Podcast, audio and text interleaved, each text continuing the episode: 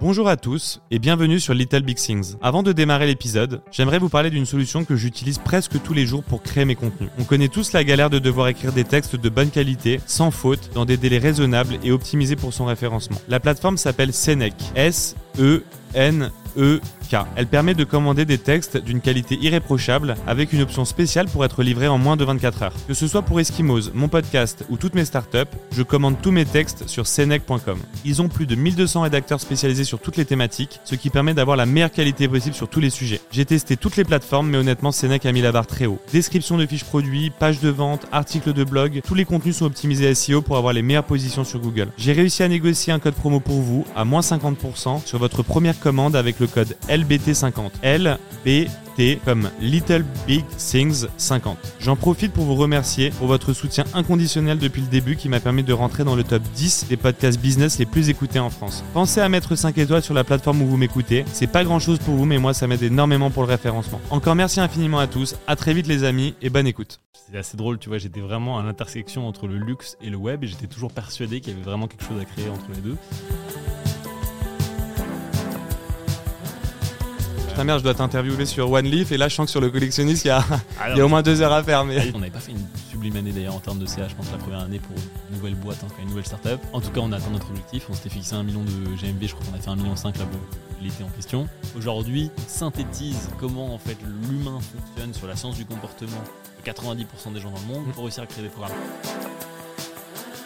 Moi, par exemple, ça a jamais marché sur moi l'hypnose de spectacle. Et par contre, je crois beaucoup justement dans l'auto-hypnose et le fait de se mettre dans un état un peu Ouais. modifié. Les Et, euh, et l'onde apparemment, l'aurait de 0 à 7 ans. Et c'est pour ça qu'entre 0 et 7 ans, on est une éponge enfant. Et du coup, on prend tout, toutes les croyances qu'on a, tout ce qu'on va devenir.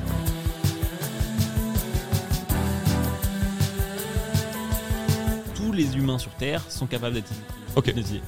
Ils diront jamais dire c'est de la faute de One Leaf parce qu'en final, à la fin, arrêter de fumer, perdre du poids, moins stressé, mieux dormir, ça dépend de toi.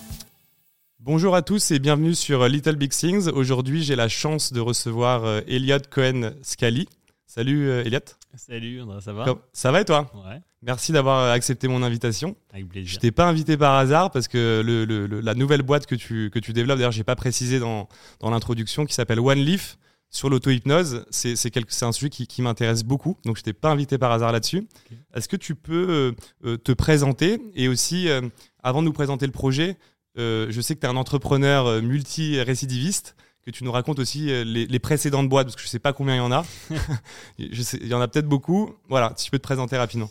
Euh, donc moi, je m'appelle Elliot Cohen-Scali, j'ai 31 ans. Euh, on va dire que c'est officiellement ma deuxième boîte. Ok. Euh, j'ai eu d'autres aventures entrepreneuriales, mais on va dire moins successful avant, parce que j'avais 22 ans quand j'ai commencé à travailler et créer le collectionniste. Tu as lancé ta boîte juste après euh, les études? Eh ben non, en fait, j'étais à San Francisco. J'ai lancé d'abord en fait un, un média euh, à San Francisco sur les entrepreneurs qui s'appelait Drink Entrepreneur. On réunissait, on réunissait, euh, près de 500 entrepreneurs tous les mois euh, à San Francisco et ça nous a permis de nous faire un réseau de dingue avec un ami à moi.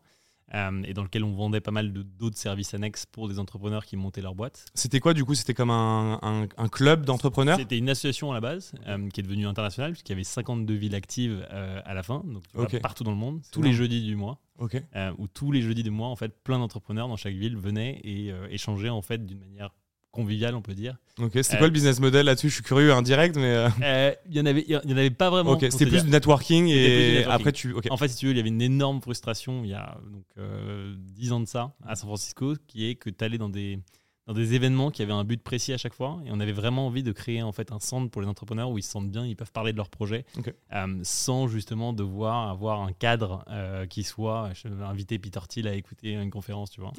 Euh, et donc du coup au final c'était vraiment ce qu'on faisait, on faisait dans les galeries d'art Mhm. avec des concerts à l'intérieur et en fait d'une manière hyper conviviale.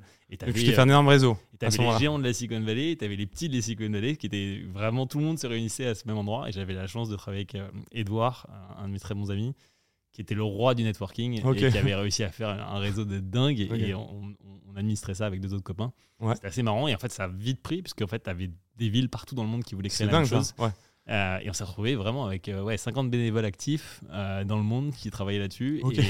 Et, et c'était assez marrant. Il y a même eu une question, tu vois, à ce moment-là, qui était vraiment bon, bah, en fait, on avait tous les jeudis du mois entre 5000 et 7000 entrepreneurs qui se réunissaient dans le monde. Et là, en fait, ton business model peut devenir un peu Putain, ce que ouais. tu veux parce que tu peux, Bah ouais. faire- tu peux leur vendre plein de. Ça existe d'ailleurs des clubs euh, d'entrepreneurs où tu payes un, un membership. euh, Exactement. Ok. Tu as, plein de façons, je pense, de rentabiliser. un- Ouais, ouais. Dès que tu as un réseau, de toute façon. euh, euh, Surtout d'entrepreneurs en plus, donc tu peux faire des clubs deals pour l'investissement, enfin tu peux un peu tout faire. Exactement. Donc, euh, donc ça c'était assez marrant, c'était du coup euh, la fin de mes études on va dire. Mm.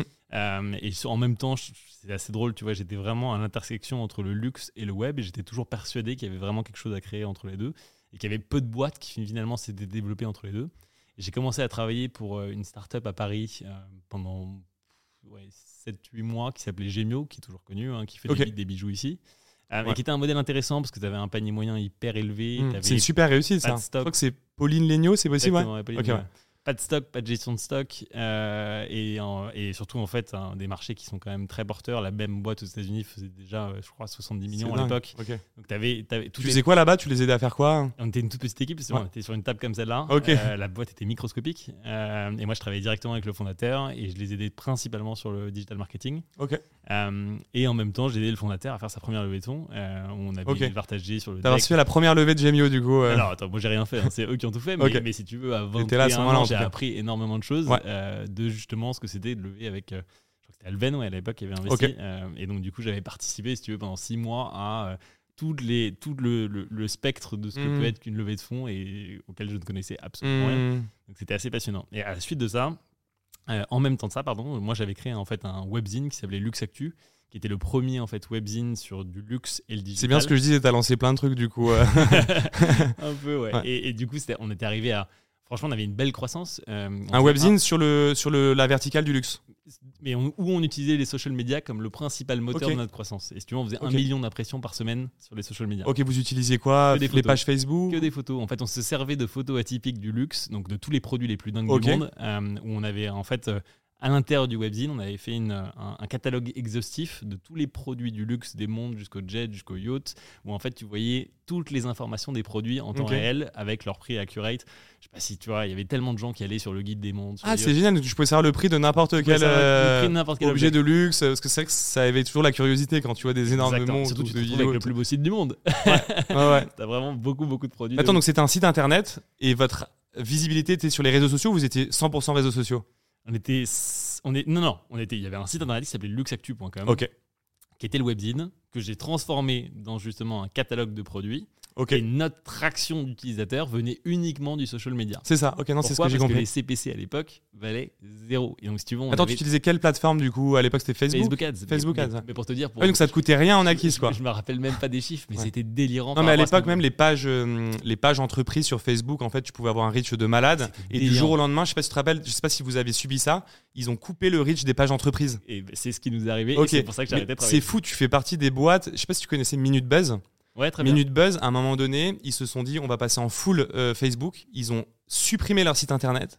Et six mois après, il y a eu la mise à jour qui a divisé par euh, 100 le reach des pages entreprises. Ils ont fait faillite, je crois. pas par quelques mois 100, on faisait 100 000 impressions, on est Non, mais passé à 1000 voilà, impressions c'est par ça. semaine. Non, mais c'est dingue que tu fais partie justement de cette génération Ah, qui a c'était subi. terrible. Parce que parfois, on- tu sais, il y a des changements d'algo sur les réseaux sociaux, sur les GAFAM. Et, et en de- fait, ça, ça tue plein de boîtes, mais on sait pas en fait.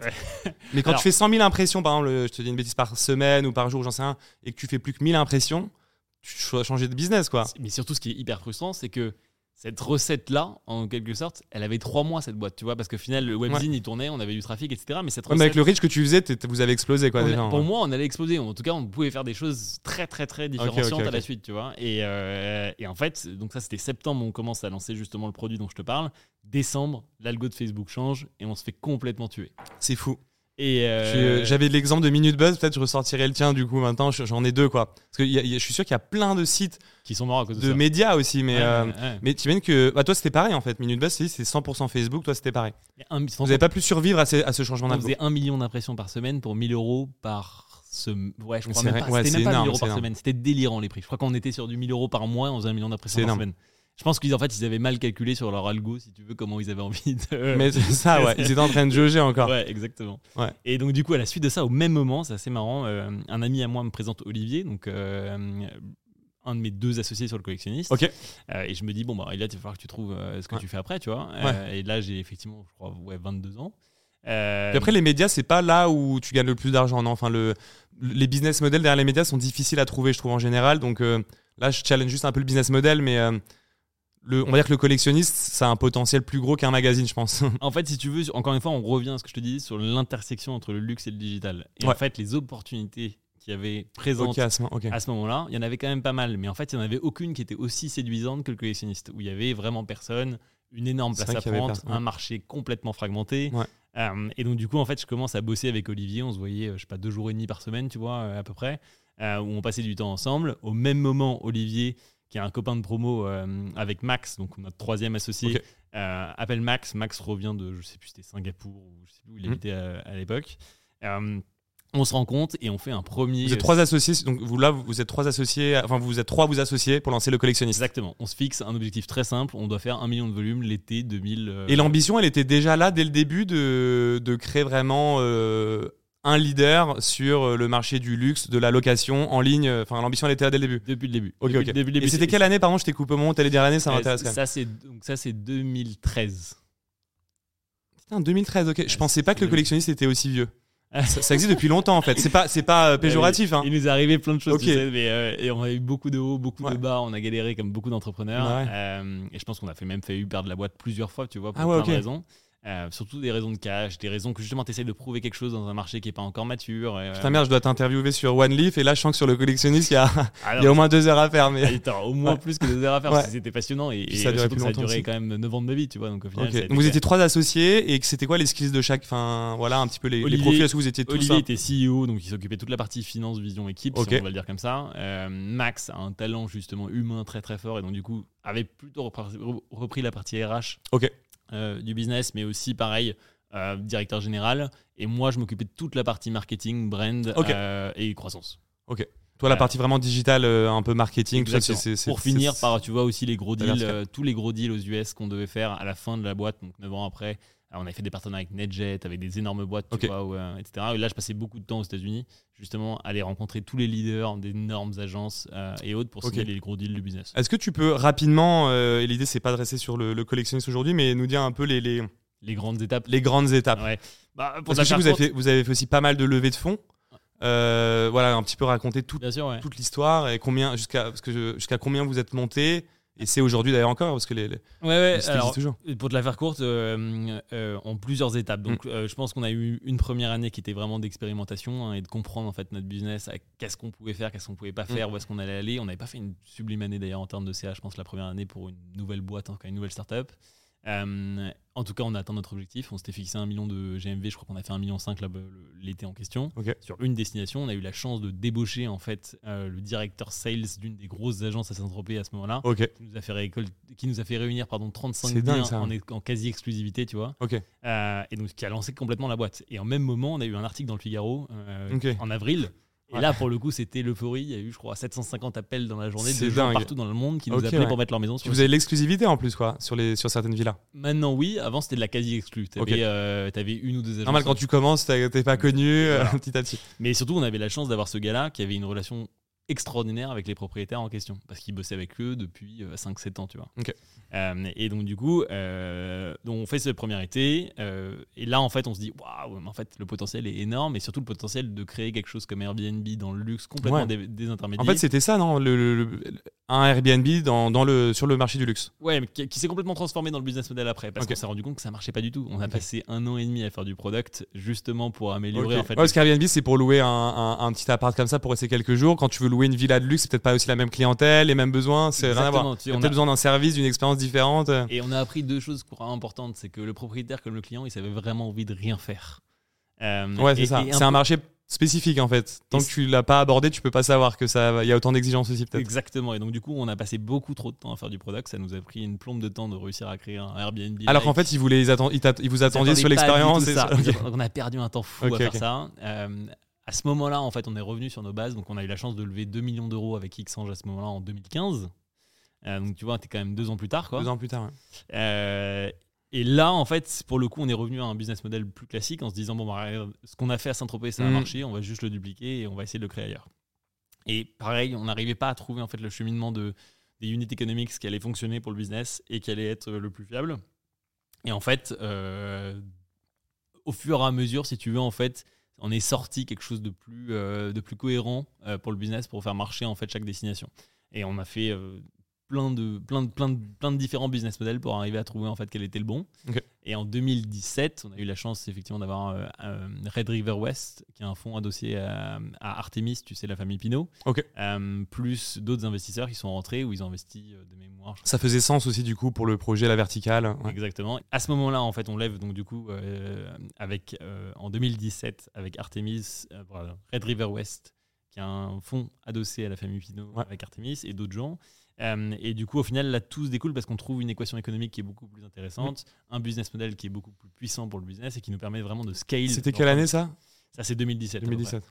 Et, Donc c'est en 2017 que vous avez vraiment trouvé le, le business model qui allait fonctionner. ouais, ça a pris un- sans doute encore un- une petite année pour réussir à Non mais je voulais montrer aussi des cas, les galères de, de l'entrepreneur. Ah ouais. Parce que 2013-2017, et surtout, pour vraiment toucher en fin du doigt le business model pour aussi scaler, exactement. ça montre que, parce que parfois on voit, tu sais que dans, dans les médias, parfois on voit juste le moment, on va dire, euh, l'euphorie au moment de, de la levée de fonds et du scale. Mais, avant ça, pour trouver, ouais, pour trouver le, c'est dingue quand on lance un, un produit, le, c'est super difficile de trouver le moment euh, où justement tu peux scale et, et qui fonctionne finalement, qui est le vrai business model.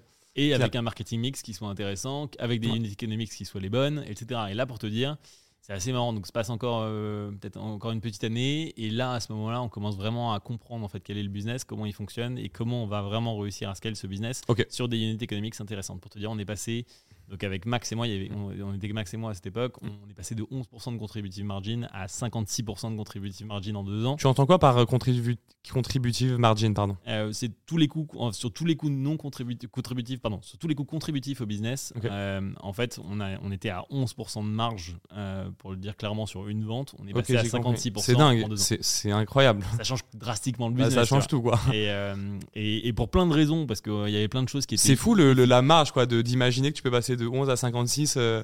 Alors, en fait, il y avait une grosse partie qui était marketing, hein, parce qu'on dépensait beaucoup en marketing dans des trucs. Peut-être que le SEO ça a aidé d'ailleurs. euh, Le SEO, non ça a que- énormément aidé. On a créé un blog qui Ouais. faisait, euh, Ouais. alors, je sais plus très bien les chiffres, mais on a Parce que ça sur la SEO. contributive margin pour le coup ça peut euh, ça peut bien la bien la bien l'amortir. Exactement. Merci Eskimo. Voilà, je prêchais un peu pour ma paroisse. qui nous a aidé à ce moment-là, clairement. Et, euh, et donc à partir de là, effectivement, l'histoire, elle était un, un peu plus facile parce que du coup, on a en même temps acheté une boîte à Ibiza, ça nous a aidé. Bon, ça c'était un tout petit peu avant, mais ça nous a aidé vachement. Ah vous avez fait de la croissance externe aussi sur euh, le le collectionniste leader à Ibiza à ce moment-là, si tu veux. Euh, Au moment de la levée de fonds, donc en 2017, tu vois, au même moment que la levée de fonds, on a acheté la boîte à Ibiza. Euh, et ça a été en fait aussi le, le pied à l'étrier d'apprendre d'autres gens dans l'industrie comment eux ils faisaient ce business. Et ça Ouais, c'était aussi hyper intéressant, sûr, tu vois, ouais. parce que tu vois un regard qui est complètement neuf et, et différent aussi Mhm. sur la façon, de- parce que par définition une agence immobilière c'est rentable. Bah, vois, c'est donc, ça. euh, donc il y, a- il y avait plein de plein de Et trucs qui nous ont appris à comment on est arrivé aujourd'hui à euh, effectivement tu vois une boîte qui fait Mhm. Bah, Ouais, ça en est où aujourd'hui? Le collectionniste aujourd'hui là euh, Ça en est où? c'est- rentable. Ok. euh, c'est rentable. Déjà ça c'est énorme. ça grandit de, pour te dire les meilleures années qu'on a fait. Je crois que la- l'année du Covid, on a fait x3,5 sur le CA. Fois 3,5 sur le CA. Euh, C'était c'était impressionnant et surtout avec une rétention de dingue. On a créé, je pense, aujourd'hui une marque absolument Ouais. ouf sur son secteur et si tu veux, qui a pris une, qui a pris une aura assez incroyable. D'ailleurs, j'aime beaucoup le design du site. Moi, je forcément, je suis un peu adepte de ces trucs-là, Ouais. Et je je sais plus. je- je- c'est pas l'agence Mi qui s'appelle Bruno maintenant. J'ai cru voir, mais en gros, le, le site, je le trouvais vraiment euh, parce que quand tu fais dans le luxe, t'es obligé d'avoir un site qui répond un petit peu au code, tu vois. Bah, en, tant vous- que, tu sais, en tant que gérant du marketing, pour le coup, euh, on, s'est- on a passé énormément de temps, euh, Ouais. notamment avec Max et Olivier, Super à- important, à ça, créer la plus belle identité de marque Ouais. qu'on pouvait. Quoi. Et donc du coup, euh, ouais, euh, et donc ça fait combien combien de de, de, de, de- de salariés aujourd'hui on est à peu près Des 200 ordres de grandeur, quoi. Ouais, on est 200 salariés. euh, on, va, on va faire, euh, tu vois, on vient de lever 60 millions d'euros avec euh, donc un Ok. fonds de grosse. Euh, et l'idée, je crois que c'est d'atteindre euh, ouais, le milliard dans pas longtemps. D'accord, Euh, Le, le euh, milliard de de- chiffre De d'affaires. GMV, de GMV. Ok, d'accord. Euh, de GMV dans pas longtemps. Et après, la boîte, ouais, elle grandit super bien. Et vous êtes partout dans le monde si on veut louer une Non, villa de luxe par exemple aujourd'hui, on est- aux on est États-Unis leader en Europe. En Europe. Euh, on est complètement leader en Europe. Ok. Euh, pareil, dans le business model, tu vois, il y a des trucs qu'on avait compris après coup, Ouais, assez évidents. Et là, vous tenez le bon truc, quoi. Ça y est, Ah, là, mais vous pouvez c'est- dépluer. c'est- c'est même la, Ouais, la c'est génial. C'est le meilleur droite, moment. Mais, mais alors, ok, du coup, j'ai ma bonne transition. Pourquoi je suis parti bah, Qu'est-ce qui fait que Elliott euh, lève 60 millions, crée une boîte de plus de 200 personnes qui va atteindre euh, 1 milliard, euh, décide de lancer One Leaf Je crois Ouais. que j'ai la meilleure transition possible. Euh, écoute, c'était assez simple. Euh, moi, ça faisait 9 ans, la boîte était rentable. Max, avait- Après, elle est structurée aussi. Là, je me permets, mais c'est plus facile de laisser une boîte, enfin, une boîte de 200 personnes. c'est plus facile de faire une transition que quand t'es 4 quoi. T'as pu structurer les choses aussi Je sais pas si pour pouvoir partir d'une meilleure manière et euh, lancer un autre projet. Je sais pas, je sais, je sais pas si c'est si facile. Euh, Je pense qu'il faut des talents pour chaque étape d'une entreprise Ouais. et que tu apportes des talents à certaines étapes plus que d'autres. C'est ça. Et Max, notre troisième associé, qui est, euh, pense, très très fort dans l'humain et tu vois dans la croissance externe. Nous, on va, le collectionniste aujourd'hui pour te dire, on va racheter entre 2 trois, deux à 3 boîtes par an. Ok. Et pour faire de la croissance externe, il faut que tu sois très très bon en management, très très bon en RH, euh, aimer profondément Ouais. ça. Et Pour l'intégration, la culture et tout, c'est pas simple. et, et- et clairement, euh, entre nous trois, Max est de loin le meilleur à gérer cette partie-là, tu vois. Ok. Euh, et puis, je pense qu'il y avait au au fond de moi une partie, tu vois, Mm. qu'au bout de 9 ans, tu as une boîte qui Mm. est rentable, Mm. euh, tu vois que c'est sur des roulettes. C'est vrai que et 9 ans, c'est long, putain. et, tu, c'est- et tu peux faire plein de choses après, en fait. Tu te dis en tant qu'entrepreneur, tu as envie de faire plein d'autres choses. Bien sûr. Euh, et tu te dis, bah, en fait, c'est bête, mais tu as fait rentrer des fonds, tu es quand même vachement minoritaire. Oui, et puis l'entrepreneuriat, c'est important de montrer que ça évolue en fonction de ce que tu arrives à atteindre. C'est-à-dire que une fois que tu arrives à un certain niveau, euh, l'entrepreneur devient aussi un petit peu multi-projet d'une certaine manière. Il a Mm. plein de casquettes parce que Mm. euh, quand tu euh, assimiles aussi de la richesse, quand tu travailles pendant 10 ans comme un dingue, sans parler des galères, etc., Mm. au bout d'un moment, tu as aussi des compétences, une expérience qui te permet aussi de mener de front plusieurs projets en même temps. Et ça, on s'en rend pas forcément compte, tu vois, parce que quand, quand tu démarres, c'est inenvisageable. Alors que raison. pourtant, c'est une suite logique. Euh, je pense que euh, il y a très peu d'entrepreneurs de très grosses boîtes qui sont pas multi-projets, je pense. Ouais, je, Mm. je- je pense Je que pense. je pense que tu as raison et, et surtout en fait ce qui se passe à ce moment-là, c'est que du coup au final tu te poses plein de questions et tu te dis bah en fait ma vie elle va être faite de plein d'entreprises. Tu vois euh, euh, OneLeaf, il se trouve que si Mm. tu veux, c'était aussi c'est pour ça aussi que j'ai choisi OneLeaf Mm. et on va en parler dans deux secondes. C'est vraiment passer du luxe aussi à, je sais pas si on peut dire la santé. C'est pas vraiment. Ouais, le mot santé, c'est trop fort. san- Santé, Plutôt wellness, ouais. Ouais. Mm. Mais donc pour, la faire, pour Ouais. la faire courte, en fait, c'était tout simplement un alignement de planète où en fait tu te dis bon bah en fait c'est le bon moment pour aller faire d'autres choses. Euh, tu vois, moi je venais d'avoir 30 ans à ce moment-là et Mm. tu te dis bon bah en fait c'est génial de 30 Crise de la trentaine. Crise de la trentaine, on va l'appeler comme ça. et, euh, et donc, du coup, c'est assez marrant parce que l'histoire commence pas du tout comme ça. L'histoire, on, Mm. on part habiter à Los Angeles pour te dire euh, un mois plus tard. Et c'est assez drôle. Mm. Et je me dis, je commence à travailler sur des B2B SaaS. Ok. Euh, et au, bout, au bout de trois semaines, mais je me fais royalement Mm. chier. Et je me dis, mais je ferai jamais ça. Ça, c'est un truc d'entrepreneur. Le B2B, ça aussi, on a tous envie d'y aller, je pense, pour euh, les. pour, pour voir à quoi ça ressemble. À Et- quoi ça ressemble, et puis l'herbe est toujours plus verte à côté. Quoi qu'on fasse, si on n'a pas fait le B2B SaaS, on veut faire du B2B SaaS. Ouais, Alors qu'en réalité, je pense qu'il y a plein de galères, etc. mais sans, Mais, même, sans euh, même les je galères. pense qu'il y a un sujet de valorisation aussi, on va pas se le cacher. Je pense que les valorisations dans la tech B2B SaaS sont, ont, atteint des points un peu délirants. Mm. Et euh, euh, quand, tu, quand tu disais par exemple qu'une agence web est valorisée, je te dis une fois, euh, une bêtise, une fois son CA, alors qu'un logiciel SaaS euh, pouvait être valorisé 20 fois l'ARR, euh, entre 20 fois et une fois, tu dis je vais peut-être partir sur le 20 fois aussi. Ça, ça peut jouer aussi. Mais, c'est un point de vue mais- financier. Mais, mais sans même. mais au-delà de ça, c'est pas ce qui a fait que tu t'es ennuyé là-dedans, je pense. Non, c'est l'ADN n'y est pas. En fait, Ok. tu vois, je pense pas que j'ai un ADN pour faire ce genre de boîte. Euh, au contraire, je pense que j'ai quand même besoin de passion et de purpose. Et je pense que beaucoup d'entrepreneurs qui créent des boîtes de ouf, c'est au contraire des entrepreneurs où tu es vraiment intimement lié à ton produit, à ce que tu as envie de réussir à faire. Euh, et c'était clairement, clairement pas le cas en fait avec du B2B SaaS. Et donc euh, quelques semaines plus tard, c'est assez drôle en fait. euh, tu sais, en tant que bon entrepreneur du web, je lance plein de verticales sur le Mm. web, sur plein de choses. Ok. Euh, Ah, c'est marrant ça. Donc, tu as lancé plein de projets pour tâter un peu le terrain. Sur- les sujets qui m'intéressaient. Sur des sujets qui t'intéressaient. Mais que du B2C. Euh, donc je En reviens, B2C, Je hein. reviens du monde du B2C. Sachant que moi, je trouve ça un peu couillu dans le sens où on va pas se le cacher non plus. Et je prends, toujours un point de vue, je sais pas si on peut dire investisseur ou pas, mais Mm. le B2C, c'est genre peut-être 100 fois plus dur d'y arriver que le B. Enfin, je pense que le challenge est plus gros en B2C, très honnêtement. Dans la santé et le wellness, un peu moins, parce qu'on en parlera aussi. Tu verras, le B2B va être sans doute la principale Aussi. partie de OneLeaf Ok. qui va ramener euh, la majorité du revenu. Bien Quand sûr, tu bien toutes les apps de mobile consumer aujourd'hui dans le wellness, Ouais. deux tiers de leur revenu, c'est du B2B. Ok. Donc, Même euh, par exemple, une application Calm. comme Calm, j'allais te parler de Calm là, pour assimiler un petit peu à ce que tu fais. Calm aujourd'hui, deux Calm. tiers, c'est sur le B2B. Deux tiers, c'est du B2B. C'est dingue. Ouais, mais du coup, ça valide bien ce que je pense du B2C parce que si tu restes full B2C, à un moment donné, pour t'en sortir, tu es obligé peut-être de. Mais je pense pas qu'ils pensent comme ça. Moi, aujourd'hui, comme je le vois, c'est que ton B2C, c'est le lab pour réussir à créer le meilleur produit de la Terre. Ok, Et le B2B, C'est ce qui t'apporte le meilleur ARR pour construire une boîte à un milliard. très clair. Euh, et donc du coup au final c'est assez marrant, je lance euh, en fait une verticale très simple sur l'arrêt de la cigarette parce que j'ai toujours été passionné de l'arrêt de la cigarette. Ok. Euh, avec plusieurs en fait propositions de valeur bêtes et méchantes mais qui voulaient un peu rien dire, tu vois dans tous les Tu sens. connais l'application Kiwit ou pas où tu Ouais. notes euh, au fur et à mesure de les jours où tu arrêtes la cigarette euh, Très bien, très C'est moins deep, mais euh, Il y en a plein, euh, Ouais. et t'en as plein sur le marché mais c'est assez gros sujet en tout cas. Gros sujet, mais Gros en fait, sujet. je vais te raconter, c'est assez drôle. Je, donc, je fais des landing pages, des landing pages, des Mm. landing pages, et je me rends compte que toutes mes conversions viennent d'un seul mot-clé. qui est C'est smo- dingue, ça. Smoking hypnosis. Ok. Et je me dis, C'est mais fou, c'est ça. assez délirant parce que je suis en large, tu vois. Moi, je trouve ça cool le test and learn aussi d'avoir créé plusieurs landing pages. Tu as fait une étude de. Moi, j'adore le côté étude de marché confrontée. Tu vois, euh, Ouais, où tu mets un peu de cash et tu mets un peu de cash et et tu testes vite. avant d'y aller, Ouais, quoi. Je suis d'accord. Genre, c'est la. C'est marrant en plus, c'est très excitant. En plus, c'est ouais. très excitant. C'est comme un jeu en fait, un jeu vidéo jour, où tu mets 1000 sur 10 landing pages et tu vois à la fin ta conversion. Et si t'en as une qui fait x10 en conversion par rapport aux autres, c'est concrètement t'as as chopé quelque chose quoi. Exactement. Et donc, du coup, c'est assez marrant à ce moment-là. En fait, euh, clairement, les résultats sont dingos. On fait euh, 60% au sign-up sur Smoking Hypnosis, tu vois, avec euh, un, un fou. comme 20% de conversion. Et je suis là, c'est pas possible. Ouais, Des taux qui n'existent pas quoi, on- normalement. Mais, surtout, Mm. à, à mon échelle, tu vois, c'était peu d'argent que je mettais en marketing et je me disais, mais c'est pas possible que les chiffres soient comme ça. Oui, mais à partir du moment après tu si, si le marché est euh, mille fois plus profond, d'une certaine manière, il suffit de multiplier le budget marketing quoi aussi. Ouais, alors Ouais. plus ou moins, parce que tu as quand même aussi C'est pas proportionnel. Ouais, c'est pas forcément proportionnel par rapport à Ok. ça. Mais, mais euh, et donc, du coup, ça Mm. c'est marrant. Le, le- moi, je, tu vois, je j'y connaissais rien à l'hypnose. Et Ouais. Vraiment rien du tout. Et je prends mon téléphone, j'appelle l'ex d'un copain Mm. euh, qui est hypnothérapeute à Genève, Ok. qui est investisseuse chez OneLeaf aujourd'hui, tu Ok, vois. super. Et littéralement, elle répond oui à toutes mes questions. Et je me dis, c'est pas possible. Et Ouais. tu vois, il y a vraiment une sorte de, de aura moment qui, est, euh, qui, qui, je pense, arrive euh, rarement. Mais tu te dis, c'est dingue ce que tu as devant toi. Du coup, l'idée est née du fait que tu voulais lancer autre chose, tu voulais arrêter la cigarette, tu cherchais des solutions. Et tu as, en parallèle de ça euh, lancé plusieurs landing pages autour de ces mots-clés-là pour voir euh, quel est, on va dire, la meilleure, le meilleur moyen pour d'arrêter de fumer.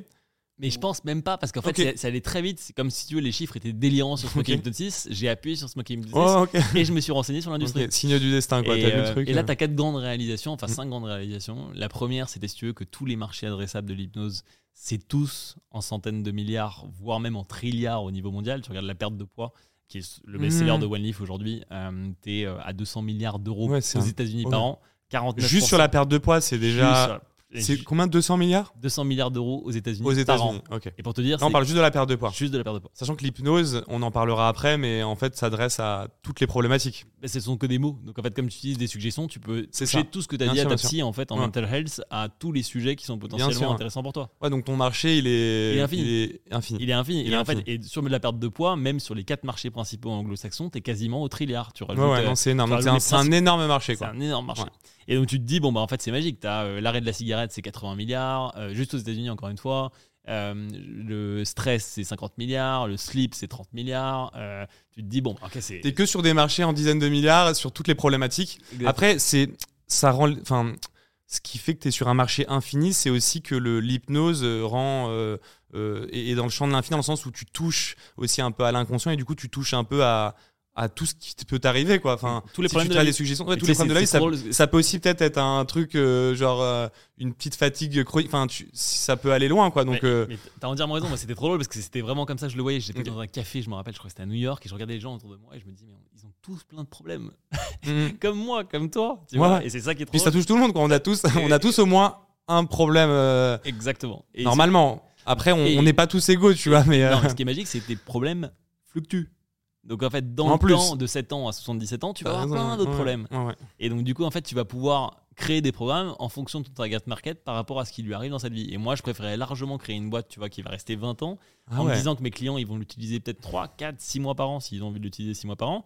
Mais en tout cas, ils l'utilisent sur 20 ans. Parce à vont- condition d'avoir la con... excuse-moi Non, non, c'est Vas-y. bon, vas-y. à condition d'avoir la conviction que ça fonctionne parce que hum, tu vois ce que je veux dire Et ça, c'est déjà prouvé. Parce que Ça, c'est déjà prouvé. c'est ça qui est drôle, tu vois, c'est que en plus tu vois un scepticisme énorme sur l'hypnose. Donc c'est Mm. assez magique quand tu te mets sur une industrie et que tu te dis mais pourquoi il y a un scepticisme Mm. alors que tous les médecins de la terre Ouais. utilisent l'hypnose. C'est utilisé dans toutes les chirurgies euh, aujourd'hui, Mm. avant et après, en recovery et en préparation en fait de de- de- de- d'hospitalisation. Oui t'as raison C'est- utilisé, mais vraiment, c'est Et puis, il y a une tendance- aux- États-Unis, tu ne peux pas devenir médecin. Enfin, pardon, Ah oui. dans ta formation de médecin. ah d'accord ah c'est dans la formation Pour te Ah, dire, je crois qu'aux États-Unis, un docteur me disait que je crois que au, au test que tu fais pour devenir médecin, la- à la réponse quelle est la meilleure méthode pour arrêter de fumer aujourd'hui, ils sont obligés de dingue. l'hypnothérapie. et puis un autre sujet c'est qu'il y a une tendance de fond du marché aussi sur tout le wellness avec euh, aussi des médecines douces comme la sophrologie euh, et, et plein d'autres euh, qui poussent aussi il y a, il y a un- Et, il y a une course de fond sur le sujet quoi qui est activée et ça on en parlera aussi après les- la différence entre les États-Unis et la France ou l'Europe sur lesquels ils sont ils sont plus en avance et tu vois, c'est ça que je voulais dire aussi Mm. par les US, c'est quand tu dis qu'ils sont en avance, c'est que juste ici, tu as un scepticisme qui est encore présent, alors que là-bas, toi a- tu le sens aussi dans l'acquisition dans tout c'est pas aux US. Pas aux US, ok. Non, mais c'est ça que je veux dire. C'est que quand tu fais de l'acquisition euh, aux US versus par exemple la France, tu sens que tu as Mais des non, taux de conversion aux US. Enfin, Ah non, mais ça n'a rien à voir, quoi. Ça n'a rien à voir. Les pays anglo-saxons, ils font de, ils font de l'hypnose depuis. Je suis la mauvaise cible parce que je me suis intéressé à l'hypnose depuis un moment, mais euh, je dois être la, mauvaise cible. Et, encore une fois, tu vois, on n'a rien inventé. Tu vas voir Stanford, ils ont 12 000 études cliniques sur l'hypnose. Euh, tu crois franchement que des études des universités américaines s'intéresseraient à quelque chose qui n'a pas d'impact? Et comment tu comptes craquer le marché alors Parce qu'il y a des applications. Est-ce que c'est déjà ton produit, il est similaire à des applications comme euh, Calm qui a. Je je parlais de sophrologie, je voulais aussi te parler de méditation. Mm. C'est assez proche en fait, tout ça. Parce que quand tu es en hypnose, tu es dans un état euh, un peu modifié. Voilà, ça comme un peu en ouais, méditation. donc ouais. finalement, il y, a une- il y a une course de fond autour de ça. Mm. Euh, pour moi, c'est la pénétration de marché, en fait, si tu veux, en termes d'acquisition client, si on revient à des sujets de marketing. Ouais. Euh, la différence, c'est que nous, on veut pas du tout être une vitamine. Tu vois, Euh, moi, ce que je trouve très difficile, et j'imagine les marketeurs qui se sont amusés à marketer des, des- des apps de méditation, tu te rends compte de la complexité. Déjà, tu as un commitment C'est qui est dur. monstrueux, et tu dois faire en sorte que la personne, elle reste sur un principe où le mec sait pas exactement où il va, et il ne sait pas exactement quel but. Et là, pour ça, tu dois regarder l'histoire de d'où vient l'hypnose et la méditation. Et c'est assez drôle. Euh, euh, dans les pays asiatiques, Mm. la méditation était présente et dans les pays occidentaux, l'hypnose était présente. Pourquoi. Parce qu'en fait, exactement comme ce qui se passe aujourd'hui dans les mondes occidentaux, on a envie d'un résultat.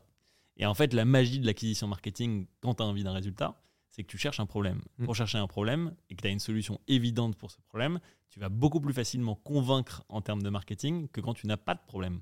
Parce que tu ne sais pas où tu vas avec le commitment de la méditation. Tu sais que ça te fait peut-être du bien, mais en tout cas, tu sais pas exactement quel est ton but. Je suis Et le d'accord. fait de le rallier à un problème, Je suis d'accord. ton acquisition marketing devient beaucoup plus raison. pertinente à des marchés, justement, comme je te l'ai dit, qui sont Mm. clairement cités. En tout cas, ça parle plus et c'est plus facile d'un point de vue marketing. C'est la méditation. C'est vrai que c'est, on dit que c'est pour se détendre, mais est-ce que c'est assez, euh, tu vois, le, le- problème dont tu parles, il est peut-être pas assez fort pour qu'il y ait un vrai intérêt. Tu vois, arrêter la, la- la cigarette, avoir des problèmes de sommeil, Mm. c'est, spécifique et tu peux avoir un vrai besoin, tu vois. Mm. Euh, pour- ah, une solution pour se déstresser, voilà, c'est peut-être un peu bon. Et, mais non, mais je- je- encore une fois, je ne remets pas du tout en cause la méditation. C'est juste qu'il y en a un qui est en plus un principe actif et l'autre qui est plutôt passif. Parce que du Voilà, coup, le commun des mortels, il est quand même très feignant et c'est un peu dommage. hein, Mm. euh, Mais le, le- T'expliques mieux que moi, c'est le passif versus l'actif. Je trouve que la méditation, il y a un côté un peu passif. Là, tu veux vraiment, tu te mets en route pour aller chercher un résultat, quoi, tu vois. Exactement, exactement. Et tu, et tu te mets vraiment. Et encore une fois, tu sais, les Américains, ils disent une belle phrase qui est Every change is self-change. Donc ça commence avec toi. Mm, en bien fait, sûr. ce changement. Et en fait, c'est toujours comme ça. C'est pour ça qu'on dit que l'hypnose, ça marche pas ou ça marche en fonction de toi si tu as envie d'arrêter ou pas la cigarette. C'est ça. et moi, je le vois vraiment comme un accompagnateur, tu vois, aujourd'hui, pour t'aider dans ce cheminement. Euh, et d'ailleurs, c'est pour ça qu'on fait pas de l'hypnothérapie, mais de euh, l'auto-hypnose, qui sont deux protocoles différents, tu vois, parce qu'au final, il y en a un qui est hypnothérapie, donc il y a une vraie thérapie avec quelqu'un, et ça, je pourrais pas capable de le faire. Mm. En tout cas, pas aujourd'hui. Un des buts, si tu veux, que tes produits, c'est vraiment de réussir à personnaliser l'expérience par rapport à qui est Andrea. Et, euh, et ça, c'est vraiment, un- euh, vraiment du machine learning par rapport à tout ce qu'on Ouais. apprend de nos clients pour réussir à le faire. Et je pense qu'on y arrivera un jour. Aujourd'hui, on, on- on- on- on synthétise comment en fait l'humain fonctionne sur la science du comportement de 90% des gens dans le monde Mm. pour réussir à créer des programmes. Donc peut-être que tu Ouais. vas aimer, peut-être que tu vas pas Alors- aimer. La magie de ça, c'est que dans le business model, tu as 7 day free trial. Et donc du coup, tu peux essayer et voir si ça te plaît ou pas. Justement, j'ai une question pour toi par rapport à ça, parce que le fait que ça marche ou ça ne marche pas, euh, pour m'être un petit peu renseigné, pour moi, en fait, ça vient de, du fait que est-ce que tu mets une intention, est-ce que tu mets un ressenti dans ce que tu fais, ou est-ce que euh, tu le fais juste comme ça, euh, un peu de manière légère, dans le sens où euh, est-ce qu'il n'y a pas un peu d'éducation aussi à faire autour de ça dans l'application quand tu arrives c'est plus une un conseil parce que moi je pense que c'est pas ce qu'on fait qui est important dans la vie, c'est l'intention que tu mets dedans, tu vois, qui peut t'apporter des choses. Parce que si tu fais, euh, par exemple, je suis ton programme pendant 21 jours, mais j'ai pas une intention forte derrière et j'ai pas un vrai ressenti au moment de le faire, Il se passera rien. ça- il va se, pa- il va, il se passera rien. Donc comment vous travaillez justement ça? Comment s'assurer que les gens qui téléchargent et qui s'abonnent aient une réelle intention derrière? Tu sais, c'est bête, mais même le business model euh, est basé sur ce que tu viens de dire. C'est-à-dire qu'en fait, OneLeaf est une long-term utility. Et une long-term utility, c'est vraiment que tu vas retirer un bienfait long terme de ce que est OneLeaf pour toi. Ouais.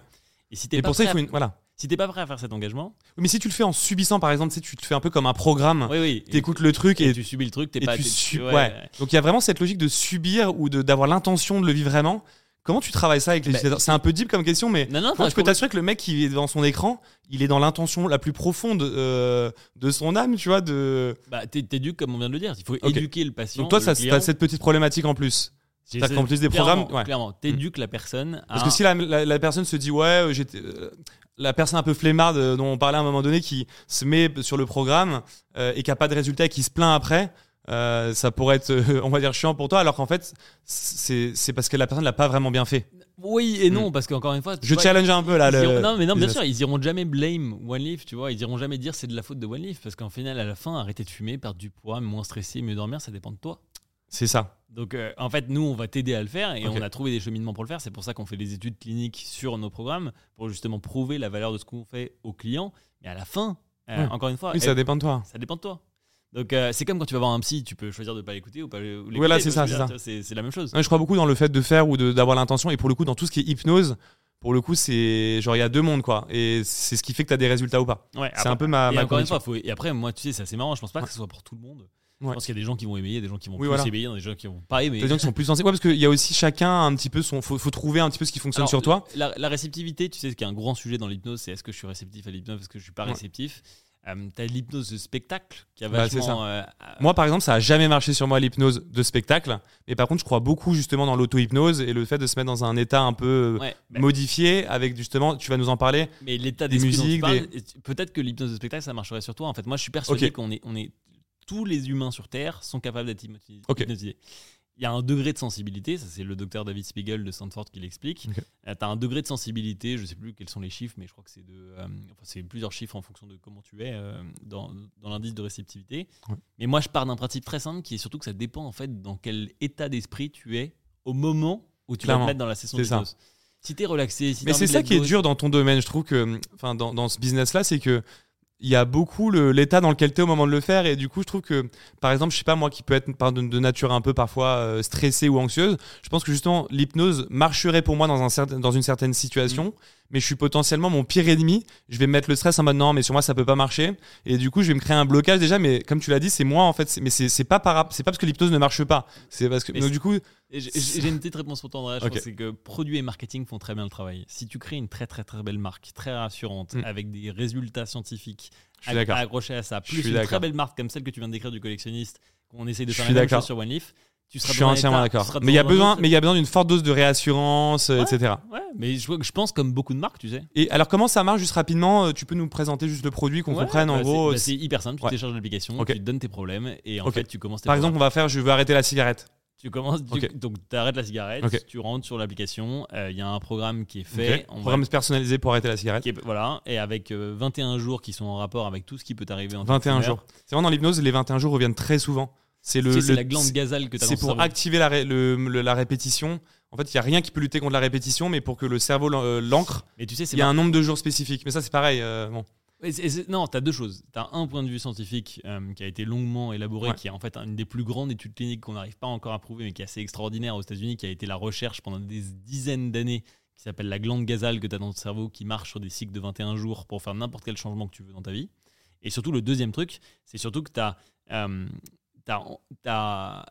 tu le vois dans les utilisateurs aujourd'hui qu'il y a une répétition naturelle des sessions qu'ils font. C'est-à-dire qu'ils vont choisir leurs audios dans lesquels ils, se, ils se ressentent le plus et ils vont les répéter en fait à longueur de temps et ils vont ça. adorer faire ça. Et Alors, fait, donc c'est quoi? C'est des formats audio-vidéo ou Audio- seulement vidéo? Que Euh, l'audio, audio, que tu mets tes Ok, AirPods. que ou- l'audio. Et c'est des formats qui durent combien de temps? Entre 15 et 24 minutes pour la cigarette, si on parle que de celui-là. Ok, tous les jours? Tous les jours. À des moments précis ou Je suis un peu technique parce que je C'est- m'y connais bien. Non, Peut-être les gens sont. Je sais pas si à quel point ils vont être curieux, mais moi je connais. Voilà, je. je- t'as- Alors, tu as plein Ouais. d'hypnothérapeutes qui te diront de le faire le soir. C'est euh, ça. euh, Parce que alors ça justement, je vais, je vais étaler un peu ma science, mais euh, il y a ta, ta l'onde θ qui est que, que, que tu as au moment de te coucher et au réveil. qui est, qui Qui- est- qui est de l'hypnose, hein, tu sais, finalement. hein. Cet état d'hypnotisme. C'est D'accord. quasiment Ah ok, l'état bah tu vois, je hein. savais pas ça. Au moment où Mais tu te réveilles, tu es quasiment dans un C'est état ça. hypnotique. Et donc on dit que le moment où tu intègres le mieux les choses, c'est pour ça que d'ailleurs que penser à quelque chose avant de se coucher, c'est pas mal parce que ton cerveau va travailler la nuit.